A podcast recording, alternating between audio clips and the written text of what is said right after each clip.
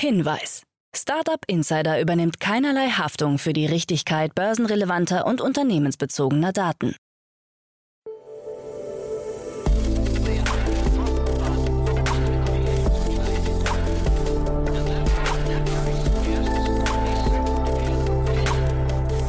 Startup Insider Daily. Morgen Update. Einen wunderschönen guten Morgen und herzlich willkommen zu Startup Insider Daily. Mein Name ist Jan Thomas. Heute ist Montag, der 2. Mai. Ja, und das sind heute unsere Themen. OneFootball ist nun offiziell ein Unicorn. Der Lidl-Konzern steigt ins Cloud-Geschäft ein. Die Knuspermutter Rohlig verzeichnet ein deutliches Umsatzplus. Elon Musk fordert mehr Kokain in Coca-Cola. Und Shopify hat nach eigenen Angaben weltweit 5 Millionen Arbeitsplätze generiert. Heute bei uns zu Gast im Rahmen der Reihe Investments und Exits ist mal wieder Enrico Melles von Lakestar. Ja, und wir haben über OneFootball gesprochen. Das ist ja ein Investment von Lakestar und dementsprechend hat Enrico, der selbst begeisterter Fußballfan ist, dazu natürlich eine große Meinung. War ein sehr, sehr spannendes Gespräch. Kommt sofort nach den Nachrichten mit Anna Dressel. Aber wie immer der kurze Blick auf die weiteren Folgen heute. Um 13 Uhr bei uns zu Gast Thomas Bernig. Er ist der Co-Founder von Rebike Mobility. Und das war wirklich ein schneller Schlagabtausch, muss ich sagen. Thomas ist wirklich ein sehr professioneller Gesprächspartner gewesen, muss ich sagen. Das Unternehmen hat gerade eine Finanzierungsrunde in Höhe von 24 Millionen Euro abgeschlossen. Hauptinvestor ist Circularity Capital äh, und das Unternehmen, wie es der Name wahrscheinlich schon sagt, um das Refurbishment von E-Bikes. Also zum einen den Wiederverkauf, aber auch die Vermietung. Ein sehr, sehr spannendes Unternehmen, muss ich sagen. Äh, hat mir großen Spaß gemacht mit Thomas. Kommt nachher um 13 Uhr und um 16 Uhr dann Torge Barkholz. Er ist der Co-Founder und CEO von Cookie. Und der Name klingt zwar nach Keksen, aber darum geht es gar nicht. Es geht nämlich vielmehr um ein Mehrwegsystem für Becher, um ein Pfandsystem, mit dem man versuchen möchte, dem Plastikmüll äh, Herr zu werden. Das Unternehmen kommt aus der Schweiz, hat gerade aber eine 6 Millionen Euro Finanzierungsrunde abgeschlossen mit dem Münchner VC UVC Partners. Auch ein sehr spannendes Unternehmen, hat mir auch großen Spaß gemacht. Das kommt nachher um 16 Uhr. So, jetzt kommen noch kurz die Verbraucherhinweise und dann geht's hier los mit Anna Dressel und den Nachrichten und danach dann, wie angekündigt, Enrico Melles von Lakestar. Insider Daily. Nachrichten. OneFootball offiziell Unicorn. Das Gerücht kursierte bereits seit einigen Tagen. Nun ist es offiziell. Die Berliner Fußball-App OneFootball hat dank neuer Finanzierungsrunde die symbolische Bewertung von einer Milliarde US-Dollar in einer Serie D-Runde von 300 Millionen US-Dollar geknackt. Die Finanzierungsrunde wurde von Liberty City Ventures angeführt, einem auf Blockchain spezialisierten Fonds mit Sitz in New York. Zeitgleich hat OneFootball ein neues Joint Venture mit Animoca Brands und Web3 Pioneer angekündigt, um in neue Märkte vorzustoßen. Sie wollen es Vereinen, Ligen, Verbänden und Spielern ermöglichen, NFTs über ihre Plattform an Fans zu verkaufen. Derzeit berichtet OneFootball in seiner App über mehr als 300 Vereine in zwölf Sprachen und erreicht jeden Monat mehr als 100 Millionen Fans weltweit. Lidl-Konzern steigt ins Cloud-Geschäft ein. Die Schwarzgruppe mit ihren Supermarktketten Lidl und Kaufland möchte die interne Cloud-Plattform Stackit auch Unternehmen und der öffentlichen Verwaltung anbieten. Mit diesem Angebot ebnen wir aus Deutschland heraus den Weg einer europäischen Cloud-Lösung und stärken die digitale Souveränität und Wettbewerbsfähigkeit unserer Wirtschaft, sagte Christian Müller, Vorstandsvorsitzender der Schwarz IT. Damit tritt die Gruppe als europäische Alternative in direkte Konkurrenz zu den Amazon Web Services AWS, Microsoft Azure und Google Cloud. Die Rechenzentren der Schwarz IT mit ihren rund 4000 Mitarbeitern stehen in Deutschland. You're suing us? Klage gegen Weitergabe von Gesundheitsdaten. Die deutschen Krankenkassen sollen der Forschung pseudonymisierte Daten von 73 Millionen Versicherten zur Verfügung stellen. Diese sollen bis Oktober diesen Jahres in eine Datenbank eingespeist werden. Eine Widerspruchsmöglichkeit ist nicht vorgesehen. Privatversicherte sind von dem Vorhaben nicht betroffen. Gegen diesen Vorstoß wehrt sich nun ein Kläger zusammen mit Konstanze Kurz vom Chaos Computer Club, CCC, und der Gesellschaft für Freiheitsrechte, GFF. Der Kläger befürchtet, durch die Daten identifizierbar zu sein, da er an einer seltenen Krankheit leidet. Eine Diskriminierung bei der Jobsuche könnte die Folge sein. Das Ziel der Klage sei es, Urteile zu erwirken, die dazu führen, dass die Daten durch ein höheres Verschlüsselungsniveau und eine datensparsame Sammlung besser gegen Missbrauch geschützt werden. Ja, meine Damen und Herren, ich will gar nicht lange drumherum reden. Die neuen Quartalszahlen stehen an. Knuspermutter mit deutlichem Umsatzplus. Die Rolik Group, tschechischer Mutterkonzern des Lebensmittellieferdienstes Knusper, hat im Ende April abgeschlossenen Geschäftsjahr einen Nettoumsatz von 490 Millionen Euro erzielt, was einem Plus von 53 Prozent gegenüber dem Vorjahr entspricht. Wir freuen uns auch nach dem Ende der Lockdown-Wellen weder eine Abschwächung noch eine Verlangsamung des Wachstums feststellen zu müssen. Nicht nur ist unser tschechischer Heimatmarkt bezogen auf EBITDA seit 2018 profitabel, sondern alle unsere vier bestehenden Märkte sind auf dem Weg, im kommenden Geschäftsjahr profitabel zu sein, sagt CEO Tomasz Czupre. Erstmals wurde auch die Marke von einer Million Kunden geknackt. Knusper ist in München und Frankfurt aktiv. I am warning you now. Europol warnt vor Deepfakes. Die Europäische Strafverfolgungsbehörde Europol warnt vor der Nutzung von Deepfake-Technologien durch die organisierte Kriminalität. Diese könnte für Erpressungs- und Betrugsdelikte, Dokumentenfälschungen, Finanzmarktmanipulationen und Einflussnahme auf Firmen genutzt werden. Mit per Deepfake gefälschtem Beweismaterial könnte zudem die Justiz getäuscht werden. Die Gesetzgebung müsse mit den technischen Entwicklungen Schritt halten, so die Forderung.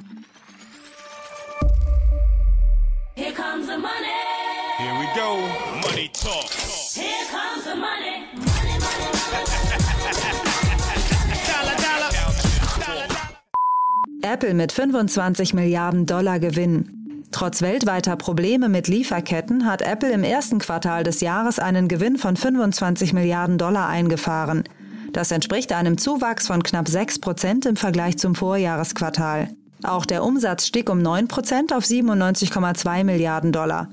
Beim iPhone legten die Erlöse um 5,4 Prozent auf knapp 50,6 Milliarden Dollar zu. Beim Konzernumsatz sowie im iPhone- und Mac-Geschäft übertraf Apple Erwartungen von Analysten deutlich. Stark war das Wachstum vor allem im Servicebereich, wo Apple seine App-Plattform, Speicherdienste sowie Musik- und Videostreaming bündelt. 5 Millionen Arbeitsplätze durch Shopify. Eine interessante Selbstdarstellung kommt vom Infrastrukturanbieter Shopify. Dieser hat gemeinsam mit dem Beratungsunternehmen Deloitte eine Studie veröffentlicht. Der zufolge haben Shopify-Händler weltweit für 5 Millionen neue Arbeitsplätze gesorgt. Mit dieser Zahl stellen Shopify-Händler zusammengenommen die größte Belegschaft der Welt dar. Europaweit wurden insgesamt rund 298.000 neue Arbeitsplätze geschaffen, in Deutschland über 65.000. Im vergangenen Jahr trugen Shopify-Händler zudem mehr als 444 Milliarden Dollar zur weltweiten Wirtschaftsentwicklung bei. Apple CEO hat eher Startups im Visier.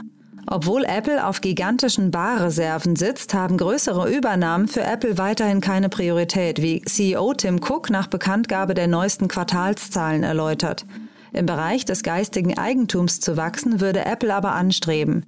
So sei es denkbar, Streaming-Inhalte zu erwerben, um beispielsweise den Apple TV Plus Katalog aufzubessern. Das könnte laut Cook durch die Übernahme kleinerer Unternehmen und die Akquirierung junger Talente erreicht werden. Wenn er auch größere Übernahmen nicht grundsätzlich ausschloss, machte er doch klar, dass sie keine Priorität für Apple seien. Ausschließen wollte er sie aber grundsätzlich nicht. Zweiter NFT-Drop von Haftbefehl erfolgreich. NFTs bleiben in der Hip-Hop-Szene weiterhin die beste Möglichkeit für den schnellen Euro. Der Rapper Haftbefehl ist offensichtlich auf den Geschmack gekommen und hat auch seinen zweiten NFT-Drop erfolgreich über die Bühne gebracht. Die digitalen Sammlerstücke der Kollektion Babo, die er zusammen mit der NFT-Musikplattform 12x12 anbot, waren bereits innerhalb eines Tages ausverkauft. Neben den NFTs selbst erhielten Käufer noch weitere Goodies wie ein Ticket für Haftbefehls Metaverse-Konzert, Zugang zum Discord-Channel mit Haftbefehl und einen eigenen Hoodie neben dem ersten Teil einer Comicreihe. In einer Pressemitteilung freute sich der Rapper. Ich bin überwältigt von dem Erfolg meiner NFTs. Mir hat es gezeigt, dass wir die richtige Intuition hatten und mit 12x12 den richtigen Partner, um das Projekt zu starten und meinen Fans etwas Einzigartiges und Exklusives zu geben.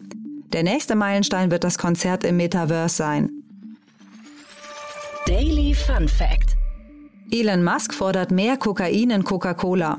Scherzhaft hat sich der reichste Mensch der Welt bei Twitter zu Coca-Cola geäußert. Angeblich möchte er das Unternehmen übernehmen und dem Getränk wieder Kokain beimischen. Bei der nicht ernst gemeinten Ankündigung traf Musk voll ins Schwarze, wie die über 660.000 Retweets zeigen.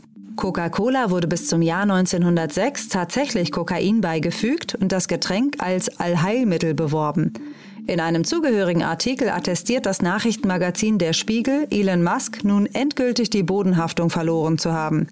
Dennoch wurde der Tweet schnell zum bisher am zweithäufigsten mit einem Like versehenen Tweet in der Geschichte von Twitter. Bis zum Freitagmittag hatten ihn rund 4,4 Millionen Nutzerinnen und Nutzer mit einem Herz versehen. Startup Insider Daily. Kurznachrichten. Entgegen ursprünglicher Ankündigungen wird sich Zooplus Gründer Cornelius Patt nun doch aus dem Unternehmen verabschieden. In einer Pressemeldung heißt es, Cornelius Patt und der Aufsichtsrat haben sich einvernehmlich darauf geeinigt, dass er von seinem Amt zurücktritt und seine Verantwortlichkeiten an einen neuen CEO übergeben wird. Zooplus wurde unlängst von Hellmann und Friedmann und Acuity übernommen. Der australische Kollaborationssoftware-Spezialist Atlassian hat seine Ergebnisse für das dritte Quartal des Geschäftsjahres 2021-2022 bekannt gegeben. Demnach konnte der Unternehmensumsatz um 30 Prozent auf 740,49 Millionen US-Dollar erhöht werden. Im Zuge der unerwartet schwachen Geschäftszahlen des Online-Versandhändlers Amazon ist dessen Marktkapitalisierung, also der Börsenwert aller Anteile, binnen einem Handelstag um mehr als 200 Milliarden US-Dollar auf rund 1260 Milliarden Dollar gesunken. Amazon hatte für das erste Quartal 2022 einen Verlust von rund 3,8 Milliarden Dollar bekannt gegeben. Der Apartmentvermittler Airbnb setzt ein Zeichen im Sinne des eigenen Geschäftsmodells und überlässt es seinen Mitarbeitern, ob diese nach dem Ende der Corona-Pandemie ins Büro zurückkehren möchten. Zudem könnten die Beschäftigten innerhalb ihres Landes überall hinziehen, ohne dass sich ihr Gehalt verändert. Mit EU Voice und EU Video startet die EU zwei unabhängige Social-Media-Plattformen. Diese sind dezentral, datenschutzfreundlich und quelloffen. Beide Projekte wurden vom europäischen Datenschutzbeauftragten angeschoben und sollen es zunächst EU-Organen, Einrichtungen, Ämtern und Agenturen ermöglichen, mit der Öffentlichkeit zu interagieren. Und das waren die Startup Insider Daily News von Montag, dem 2. Mai 2022. Startup Insider Daily. Investments und Exits. Super, ja, dann freue ich mich sehr. Enrico Mendes ist wieder hier von Lakestar. Hallo Enrico. Hi Jan, ich freue mich. Ich freue mich auch sehr und äh, wird ein tolles Thema gleich, über das wir sprechen. Aber vielleicht bevor wir loslegen, ein paar Sätze zu Lakestar. Genau, Lakestar, wir sind ein ähm, Multistage VC mit Offices in London und Berlin und Zürich und wir investieren von Early bis Growth in ähm, Unternehmen verschiedenster Themen. Also wir sind ein Generalist mit bestimmtem Fokus auf Themenbereiche wie zum Beispiel Fintech, äh, Logistik, Real Estate ähm, oder auch ähm, Health Tech zum Beispiel, unter anderem. Und ihr investiert gerne in erfolgreiche Companies und da gleich die Brücke zum heutigen Thema. Wir sprechen über ein Investment, wo ihr schon extrem lange dabei seid. Ne? Ähm, und äh, zeitgleich darf man gratulieren zum 30., also nicht zu eurem 30., aber zum 30. Unicorn in Deutschland, One Football. Genau, wir äh, OneFootball hat soeben deren 300 Millionen Runde äh, announced. Die sind jetzt äh, in den Club der Unicorns aufgestiegen, wie du schon gesagt hast. Und ähm, genau, Lakestar ist da investiert seit der Series A vor acht Jahren. Das Unternehmen wurde gegründet vor 14 Jahren, ähm, wenn ich das richtig sehe. Und ähm, ja, ich glaube, das ist einfach ein tolles, tolles Beispiel dafür, dass es muss nicht immer alles ganz schnell gehen. Es kann auch mal länger dauern, aber äh, ein Gründer, der da durch, der das durchzieht und an die Sache glaubt, der kann auch über längere Zeit zum Erfolg kommen. Ich glaube, über den Gründer müssen wir auch gleich nochmal sprechen, weil die, die Leidenschaft beim Lukas natürlich extrem spannend ist. Ne? Das war, glaube ich, ist wahrscheinlich Teil dessen, warum das Unternehmen überhaupt so weit gekommen ist und Richtig. auch so lange, da, warum das Unternehmen überhaupt diese, diese Kontinuität bekommen hat. Aber vielleicht nochmal einen Schritt zurück, dass die Hörerinnen und Hörer überhaupt wissen, was macht denn OneFootball? Genau, also OneFootball ist ähm, eine Fußballplattform und die ähm, Genau, also, also sozusagen eine Media-Plattform, auf der Fußballfans äh, alles in einer App bekommen, was man eben so zu Fußball haben möchte. Spielberichte, Live-Übertragungen, ähm, Trans äh, Transfer-News, äh, Tabellen, äh, Features über Spieler, Vereine, äh, Liga, Liga-Daten und so weiter. Und ähm, genau, da, da, kann man, man kann dort auch eben ähm, Content schauen, also sowohl von also sowohl Spielübertragungen, Pay-per-View als eben auch exklusiven Content von den mittlerweile 125 äh, Partnervereinen. Und ähm, genau, und jetzt ist der nächste Schritt das Thema Digital Assets, also NFTs, ähm, weil das, glaube ich, der auch der logische nächste Schritt ist, in dem, in dem Segment aktuell. In einem anderen Podcast, den ich jetzt hier gar nicht namentlich erwähnen möchte, wurde erwähnt, dass das Unternehmen sehr, sehr lange auf der Suche oder immer wieder auf der Suche ist nach einem Geschäftsmodell und eigentlich dabei immer wieder in Storytelling verfallen ist, so von einer Story zur nächsten. Ähm, ich fand es jetzt zeitgleich spannend. Ähm, äh, können wir vielleicht mal diese beiden Themen mal gegenüberstellen. Sie haben es ja geschafft, eben durch diese Klammer Fußball eigentlich wahrscheinlich eine sehr, sehr hohe Bindung zu einer bestimmten Klientel aufzubauen. Und dann kann man ja mit dieser Klientel wahrscheinlich auch sehr viel machen, ne? Genau, also ich, wenn man, wenn man das jetzt irgendwie äh, negativ oder wenn man das Glas halb leer sehen möchte, dann kann man natürlich sagen, die haben irgendwie dauernd ihr Geschäftsmodell geändert, haben die sich denn nicht festlegen können. Ich glaube ehrlich gesagt, die Story ist eine andere. Ähm, der Lukas hat schon immer auf die Liebe zum Fußball gesetzt und damit eine große Community aufgebaut. Und auf einer großen Community kann man ähm, verschiedenste Geschäftsmodelle bauen. Und über die Zeit, es sind ja jetzt auch wirklich ein paar Jahre vergangen, ähm, hat sich ja auch die Welt des Consumer-Internets ähm, nochmal deutlich geändert. Ne? Und er ist sozusagen über die Zeit auch durch verschiedene Geschäftsmodelle durchgegangen, die eben sozusagen den Zahn der Zeit auch getroffen haben. Das fing an bei Advertising, ne, du hast halt eine Community, auf der es News gab und da hast und du hast diese Fläche eben vermarkten können. Dann ging es um Pay-per-View. Man konnte sich also einzelne Spiele anschauen, anstatt jetzt das das Magenta-Abo äh, zu haben. Und dann ging es immer weiter in Richtung Exklusiv-Content. Und jetzt eben ist NFT-Readiness bzw. Web 3, also der Wandel in Web 3 der nächste Schritt. Und das macht man, das kann man als Unternehmer nur machen, wenn die Community eigentlich aus Liebe zum, zum Thema da ist und, äh, aus, und eben auf der Plattform alles findet, was sie braucht, womit man dann monetarisiert, ist eigentlich dann der nächste Schritt. Und deswegen würde ich das nicht so sehr als äh, Herumstochern nach Modell betrachten, sondern eigentlich eher nach ähm, sinnvoller Weiterentwicklung mit der Community eben. Hm. Es gibt einen ganz tollen Podcast mit Lukas von Kranach bei Philipp Westermeier, der ist ungefähr vier Jahre alt, glaube ich schon fast. Äh, ich erinnere mich wirklich noch dran, wo ich langgelaufen bin, als ich den gehört habe, weil der mich wirklich damals ziemlich geflasht hat.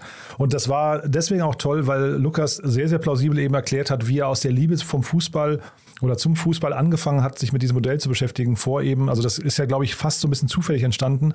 Und da hat er eben auch erzählt, das Unternehmen kommt ja ursprünglich aus Bochum, wenn ich es noch richtig in Erinnerung habe.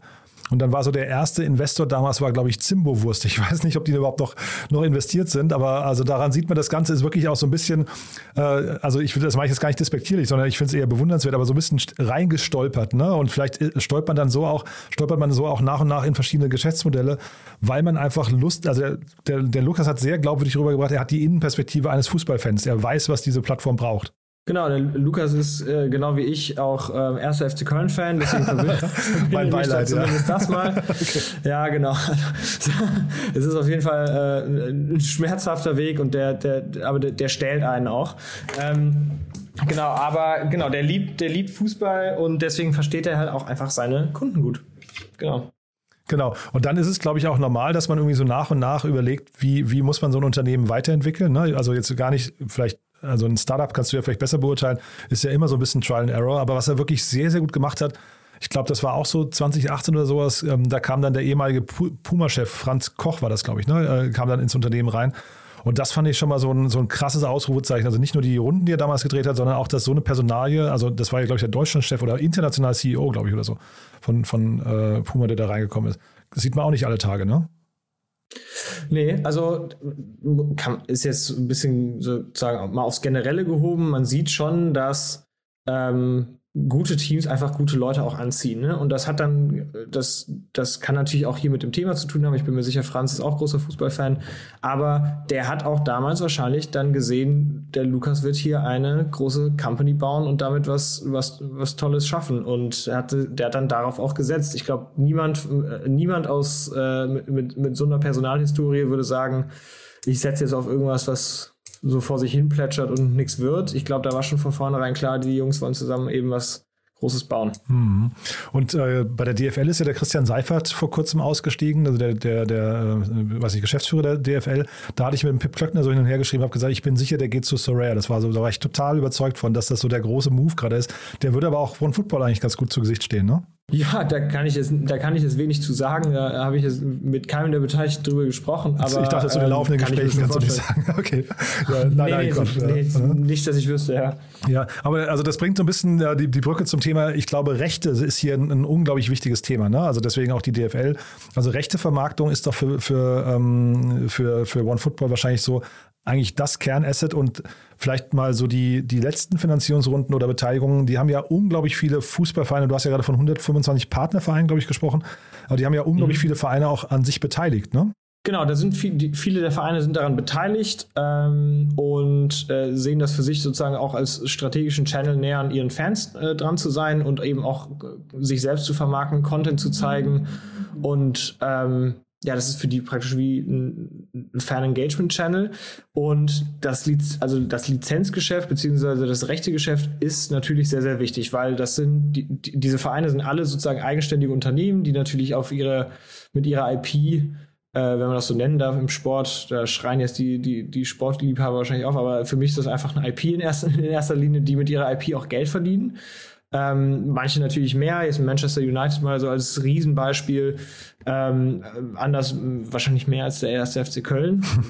kann, man kann sich kaum vorstellen, warum.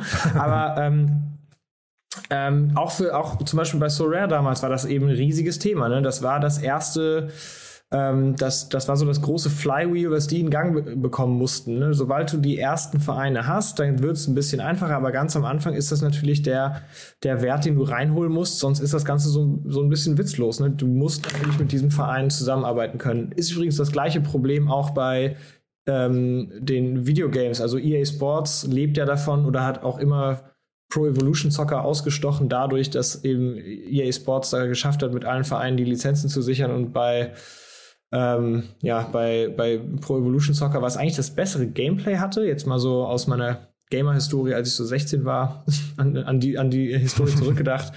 ähm, es hat dann halt trotzdem nicht so Spaß gemacht, irgendwie mit ähm, einem ausgedachten Spieler zu sprechen. Cristian Ronaldo war da nicht so geil. ja. Und das heißt aber im Prinzip, das könnte jetzt auch die große Chance sein von, äh, von OneFootball. Die sind also nah an den Vereinen dran, haben da gute Beziehungen und gehen jetzt, also ich versuche gerade so ein bisschen rauszupuzzeln, wo jetzt deren äh, Marktlücke noch ist, wo die sich quasi positionieren in diesem ganzen Rechte-Kosmos, IP-Kosmos ähm, der, der Vereine jetzt gerade. Also, weil die, vieles haben die Vereine ja schon. Das Thema NFTs haben sie wahrscheinlich nicht, ne? Genau, das ist, das ist sozusagen der nächste Schritt. Ne? Und ähm, auf einer Plattform, auf der du im Monat äh, 100 Millionen äh, Besucher hast und mit der du äh, eine Milliarde Views pro Monat äh, erzeugst, kannst du natürlich sehr schnell sehr Großes in Gang bringen. Ne? Und äh, da haben die natürlich auch einfach einen st klaren strategischen Vorteil gegen einen neuen Challenger wie einem SoRare.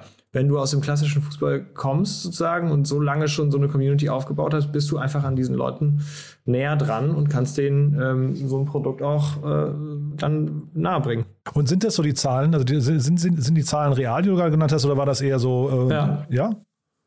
Wow. Genau, ja. Also das ist ja schon wirklich beachtlich, weil also ich kenne jetzt, ich kann jetzt keine aktuellen Zahlen. Damit kann man dann tatsächlich was bewegen. Ne?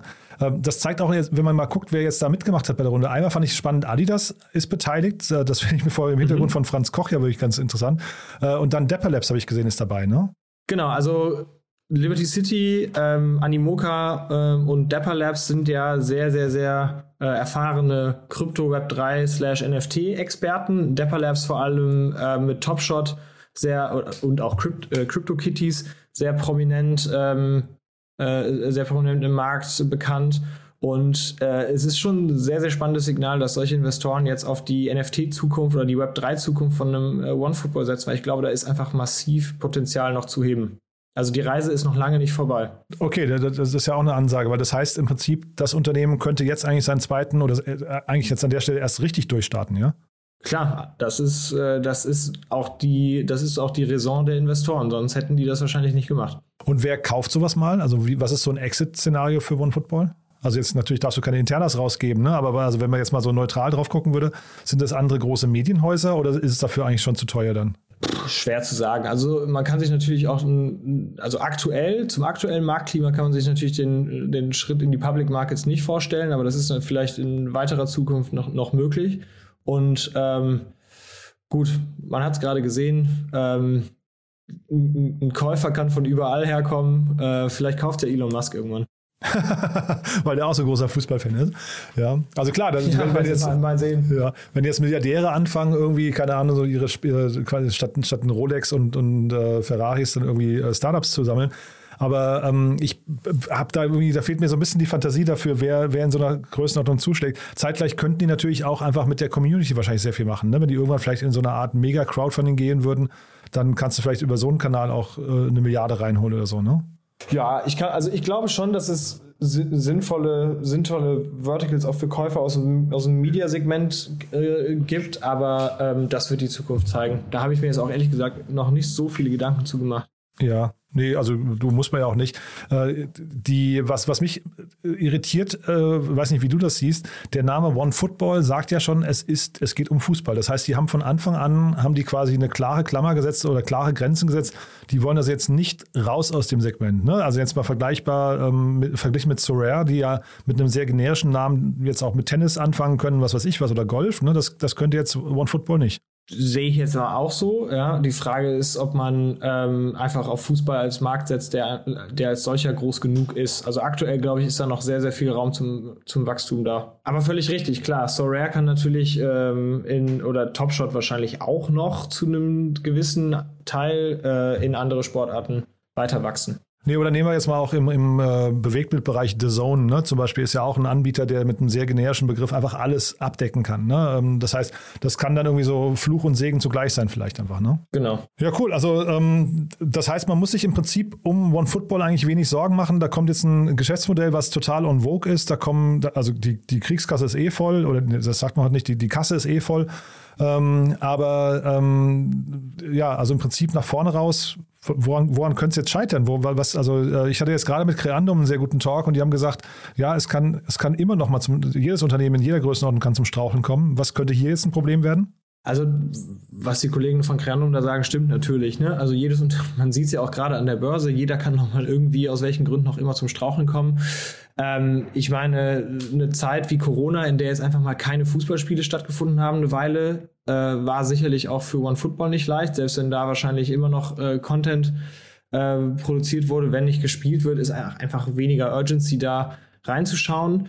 Ähm, das könnte ich mir zum Beispiel äh, mal vorstellen. Es kann natürlich auch sein, wer weiß, ne, dass man, man setzt jetzt stark auf NFTs, dann stellt sich das irgendwie als äh, schwieriger heraus als gedacht oder der ganze NFT-Hype, der verschwindet von heute auf morgen wieder, was ich jetzt ehrlich gesagt mal nicht zwangsläufig an die Wand malen möchte. Ähm, aber klar, Risiken gibt es jetzt erstmal immer. Und jetzt bist du natürlich noch nicht so lange bei Lakestar. Also die aufmerksamen Hörerinnen und Hörer kennen dich und wissen, äh, kennen deinen, deinen Werdegang auch.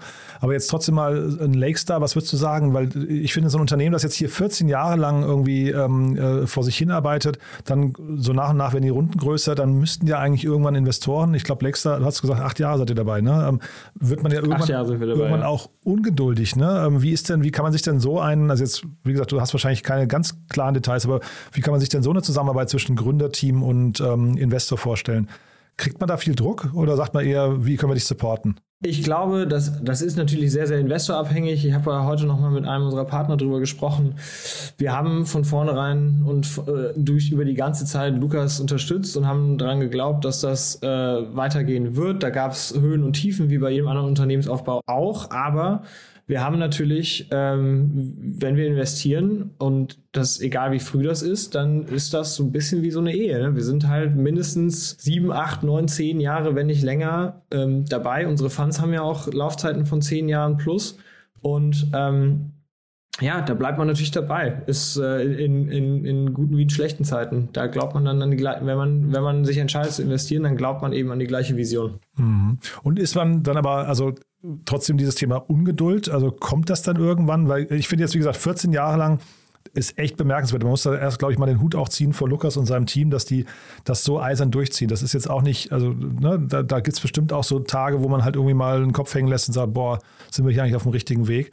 Und wenn dann eben noch Druck käme von Investoren oder, oder zumindest ähm, permanent so eine Ungeduld, hey, sag mal, schon wieder ein Meilenstein gerissen und so. Ähm, also kannst du dich so in das Mindset so ein bisschen reinsetzen und dann eben ähm, verliert man da als, als Gründer vielleicht auch irgendwann die Lust auf VCs? Das, also vorstellen kann ich mir das sehr gut. Ich glaube, in diesem Fall ist das jetzt so, A, ist der äh, Lukas ein Ausnahmeunternehmer, der auch extrem mit positiver Energie strahlt und einfach extrem Bock auf sein, auf das Thema hat. Ne? Der, der ist Fußballliebhaber durch und durch. Und der hat deswegen halt auch einfach natürlich mehr Biss, ne? Wenn du jetzt einen Gründer hast, der sagt, er will einfach irgendwie schnell Exit möglichst und dann, und dann nicht mehr arbeiten, dann ist natürlich, wenn es dann sich um zwei, drei, vier, fünf Jahre verzögert, dann ist natürlich irgendwann die Motivation weg und es wird schwieriger, wenn man eh liebt, was man da tut und ähm, an die Community glaubt, dann ist das, glaube ich, dann ist das anders. Dann gibt es sicherlich auch schwierige Tage. Ähm, da musst du mal den Lukas fragen, vielleicht kannst du den ja mal einladen und mit ihm darüber quatschen. Aber ähm, da muss man sich als, äh, als Gründer und Investoren einfach immer wieder in die Augen schauen und sagen, ja, wir wissen, dass das jetzt schwierig ist, aber das äh, es kann auch wieder besser werden und da muss man dann einfach durch. Nee, finde ich super und ähm, ich, vielleicht an der Stelle nochmal unterstrichen, ich finde äh, Lukas an der Stelle, ich habe mich auch mal zum, zum Mittagessen mit ihm getroffen, ich äh, finde ihn wirklich an der Stelle ein ganz besonderer Unternehmer, weil er echt, also der macht etwas, worauf er Bock hat. Ja, und ich finde, diese Art von Gründern gibt es eigentlich noch ein bisschen zu wenig. Ne? Und dann, weil dann fällt auch das lange dabei bleiben äh, und, und, und, festhalten fällt leichter. Und dann ist es vielleicht auch cool, wenn man Investoren hat, die einen begleiten bei so einem Weg. Ähm, äh, ist mir lieber als ein, ein, Gründer, der jetzt aber mit einem, was nicht, mit einer Excel um die Ecke kommt und sagt, ich, ich weiß, wie ich in drei Jahren Milliardär bin. Ne? Ähm, also ja, vielleicht das nur mal genau. so als, äh, in seine Richtung als äh, Kudos. Bin ich total bei dir. Da bin ich total bei dir. Solche Unternehmer braucht es mehr. Ja, und dann sagen wir vielleicht noch mal ganz kurz, die Rundengröße ist ja auch wirklich bemerkenswert. Ähm, was heißt denn das jetzt gerade für das Marktklima? Also, ähm, äh, weil viele haben ja jetzt so ein bisschen angefangen zu zweifeln, haben gesagt, boah, die, die Runden, da, wir werden jetzt eher die, die, die Zeit der Downrounds, Downrounds sehen. Da fängt eine Blase lang, langsam an, zumindest oder ein Luftballon, da geht langsam die Luft raus. Scheint doch nicht so zu sein, ne? Ja, also das, das muss man, glaube ich, qualifizieren. Was auf jeden Fall passiert, also erstmal zu der Runde, ja, ist natürlich ein Wahnsinnssignal und spricht nochmal umso mehr für, für Lukas und sein Team und was er da, was er da weiterhin vorhat mit OneFootball. Was natürlich stimmt, ist, angefangen in Public Markets mit Tech Sell-Off ähm, und teilweise 80% Wertverlust äh, mancher großer Tech-Unternehmen an, an, der, an der Börse, ist natürlich weiter ähm, ist das sozusagen weiter runtergetrickelt auf, ähm, auf Growth-Runden. Ne? Also man sieht schon, dass ähm, die, die Funding-Volumina sind zurückgegangen. Das kann man schon in den Daten sehen, auch wenn die natürlich noch nicht völlig ausinvestiert sind. Teilweise hast du ja einen Time-Lag drin ähm, von einem Quartal zum nächsten, weil die Runden teilweise ein paar Monate nicht announced werden. Äh, aber man kann es trotzdem schon sehen und man merkt es, man spürt es auch vor allem auf der VC-Seite im Markt. Ich wäre mal gespannt, ob das bei Gründern auch schon so angekommen ist. Wir beschäftigen uns ja jeden Tag damit. Als Gründer hat man ja deutlich Besseres zu tun, als jetzt äh, mal zu schauen, wie gerade der VC-Markt so ist. Aber ähm, ja, man merkt schon, dass in den, äh, in den Growth-Runden ähm, es, es ist jetzt nicht völlig abgekühlt, sondern ich glaube, die Bewertungsvorstellungen sind angepasst worden. Es gibt weiterhin Unternehmen, die sind einfach so klar Leader in dem, was sie tun, dass sie große, starke Runden zu hohen Revenue Multiples auch weiterhin, äh, auch kurz vor IPO wahrscheinlich dann noch raisen können. Aber sagen wir so, die, ähm, es ist jetzt nicht mehr die Wild Feeding Frenzy von, äh, die wir Ende oder so zweite Hälfte 2021 gesehen haben. Ne? Das ist auf jeden Fall passiert. Wir sehen auch, A- und B-Runden ähm, werden nicht mehr so ganz überpreist, äh, wie das vielleicht 2021 der Fall war. Im Seed ist es noch nicht so richtig angekommen. Da geht eigentlich noch ähm, das Geschäft heiter weiter. Was aber jetzt nicht heißt, dass, dass sozusagen dass das Funding wegbricht oder dass die oder dass der Markt irgendwie total absäuft, sondern in erster Linie heißt das einfach mal, es wird bei Bewertungen und ähm, und Rundengröße einfach nochmal genauer hingeschaut. Ne? Und das ist ehrlich gesagt wahrscheinlich auch erstmal nichts Schlechtes. Es ist auch wirtschaftlich was völlig Normales. Ne? Es kann, was hochgeht, muss auch wieder runtergehen. Es, es bewegt sich ja in Wellen, sozusagen Zins, äh, Leitzinsbewegungen ähm, und gerade auch jetzt so Themen wie natürlich die, der Ukraine-Konflikt sorgen natürlich erstmal für Unsicherheit. Das sorgt auch dafür, dass solche Wellen nochmal verstärkt werden und so weiter. Und dass dementsprechend jetzt auch Later-Stage-Bewertungen angepasst werden. Aber was das jetzt nicht bedeutet, ist, dass Tech, das war jetzt, dass das alles nur eine Bubble war und äh, alles irgendwie Quatsch und äh, funktioniert alles gar nicht, sondern am Ende bedeutet das einfach, die Preise passen sich an. Das ist jetzt mal makroökonomisch ziemlich normal. Okay, das heißt, wir müssen aber eigentlich müssen wir uns keine Sorgen machen und dann solche Ausrufezeichen wie jetzt hier äh, helfen dann zumindest mal, selbst wenn man mal vielleicht irgendwie kurz am Zweifeln war, sieht man, es ist zumindest die, die guten Firmen bekommen weiterhin äh, auch, auch gutes Geld, ne? Klar, und woran liegt das? Ne? Ich meine, die, die Fonds funktionieren ja so, das Geld liegt im Fonds, das Geld soll investiert werden und wenn man eine gute Company sieht, dann ist dieses Geld natürlich auch ready to be invested. Ne? Und dann, ähm, und wenn dann sozusagen, je mehr das klar ist, dass diese Company eben Category Leader ist, desto eher werden dann die VCs äh, gegen, gegenseitig sich hochbieten und dann können die besten Companies auch weiterhin hohe Bewertungsmultiples verlangen, große Runden raisen und weiterhin ähm, extrem schnell wachsen.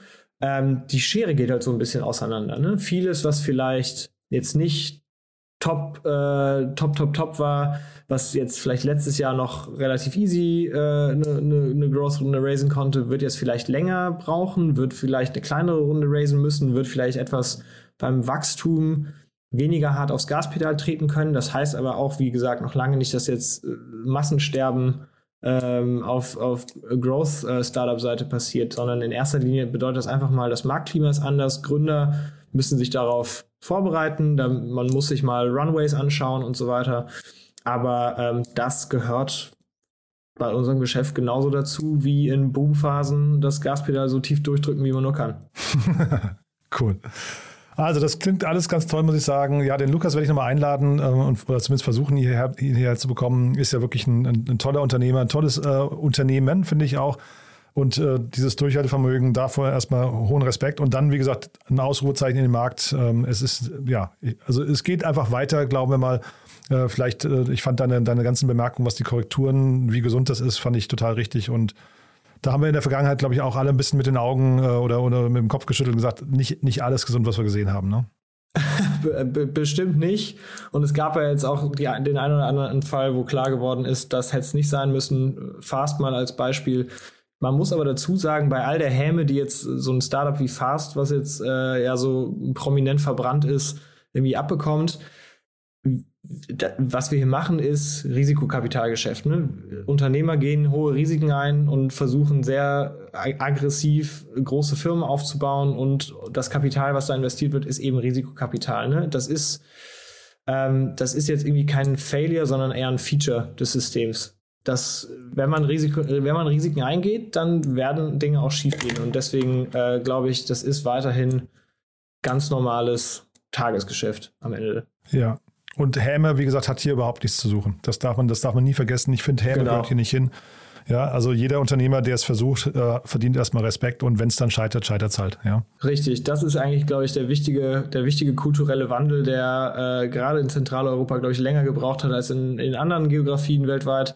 Ich glaube, die Kultur, dass man was, dass man es versucht und dann vielleicht scheitert, das soll und dass das okay ist, das sollte weiterhin bestehen bleiben und verstärkt werden.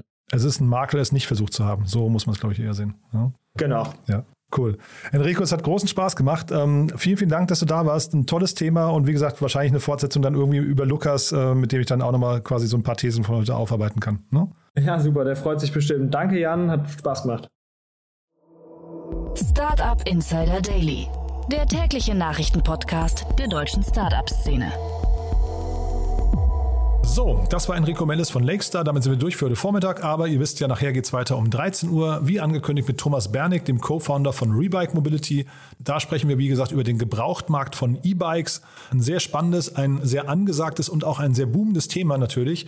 Das Unternehmen hat, wie gesagt, gerade 24 Millionen Euro eingesammelt. Und ja, auch nachher um 16 Uhr wird spannend. Torge Barkholz ist bei uns, der Co-Gründer und CEO von Cookie.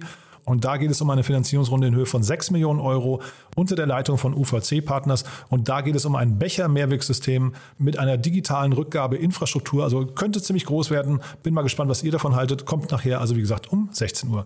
Es lohnt sich also wieder reinzuschalten. Wenn euch gefällt, was wir hier tun, dann wie immer die Bitte, empfehlt uns doch gerne weiter. Wir freuen uns immer über neue Hörerinnen und Hörer, Menschen, die uns noch nicht kennen. Vielleicht kennt ihr Menschen aus eurem Bekanntenkreis, die sich für Fußball interessieren. Dann leitet ihnen doch mal vielleicht kurz die Analyse von Enrico Mellis gerade weiter.